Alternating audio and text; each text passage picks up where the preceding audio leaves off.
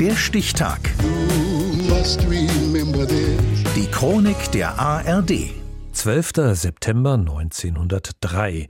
Heute vor 120 Jahren wurde der Künstler Mark Rothko geboren, Pionier der Farbfeldmalerei. Silke Hennig. Im Sessel mit Zigarette in Betrachtung einer seiner großen Leinwände. So zeigen Fotos den Maler Mark Rothko bei der Arbeit. Meist hörte er dabei Mozart.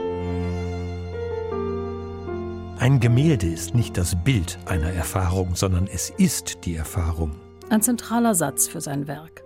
Rothkos typischerweise in zwei oder drei verschwommen abgegrenzte Farbzonen aufgeteilte Bilder werden als Farblandschaften beschrieben, als Horizonte oder Fenster, magisch kontemplativ.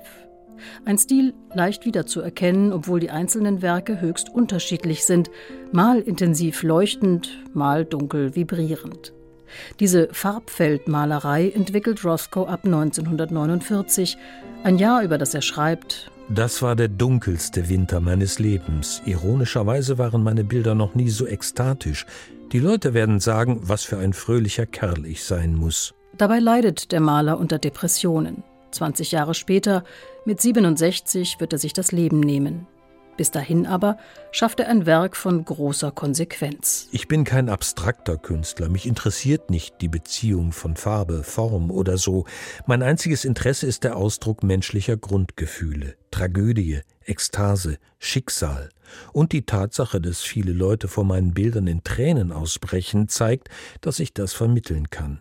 Rothko will seine Malerei auf die Ebene der Eindringlichkeit von Musik und Poesie heben, ihr räumliche und geistige Präsenz geben. Gruppenausstellungen lehnt er ab, konzipiert dafür mehrfach ganze Räume mit seinen großen Formaten, wie die überkonfessionelle Rothko-Kapelle in Houston. Seine Bilder sind nichts, was man im Vorübergehen erfasst, sagt sein Sohn Christopher. These works, they're, they're contemplative. They're not made to be things that you can just walk by and you know, get a glance and Man soll sich in die Bilder versenken, sich beteiligen. Er regt nur etwas an, den ersten Teil eines Gesprächs, und du musst den anderen Teil beisteuern, ob das nun eine philosophische oder spirituelle Reise ist. Für ihn würde ich sagen, war es beides, aber er will, dass du mitkommst. Doch es wird für jeden eine andere Reise sein.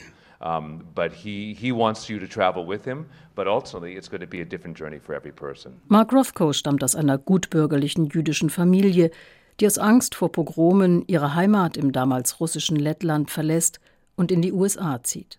Im Jahr darauf, 1914, stirbt der Vater und die Familie stürzt in Armut. Da ist Mark elf Jahre alt.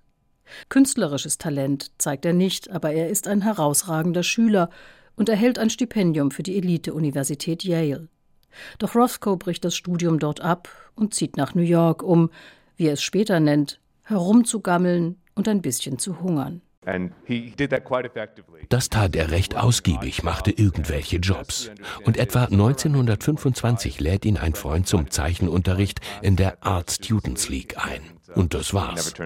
Gegenüber dem gestisch wilden Action-Painting eines Jackson Pollock sind Rothkos rechteckige Farbwolken die stille Variante des abstrakten Expressionismus, der die Kunst der Nachkriegszeit international prägte. Es dauerte, bis er damit Anerkennung fand. Heute ist Mark Rothko, der vor 120 Jahren als Markus Rotkowitz geboren wurde, einer der teuersten Maler des 20. Jahrhunderts. Der Stichtag. Die Chronik von ARD und Deutschlandfunk Kultur. Produziert von Radio Bremen.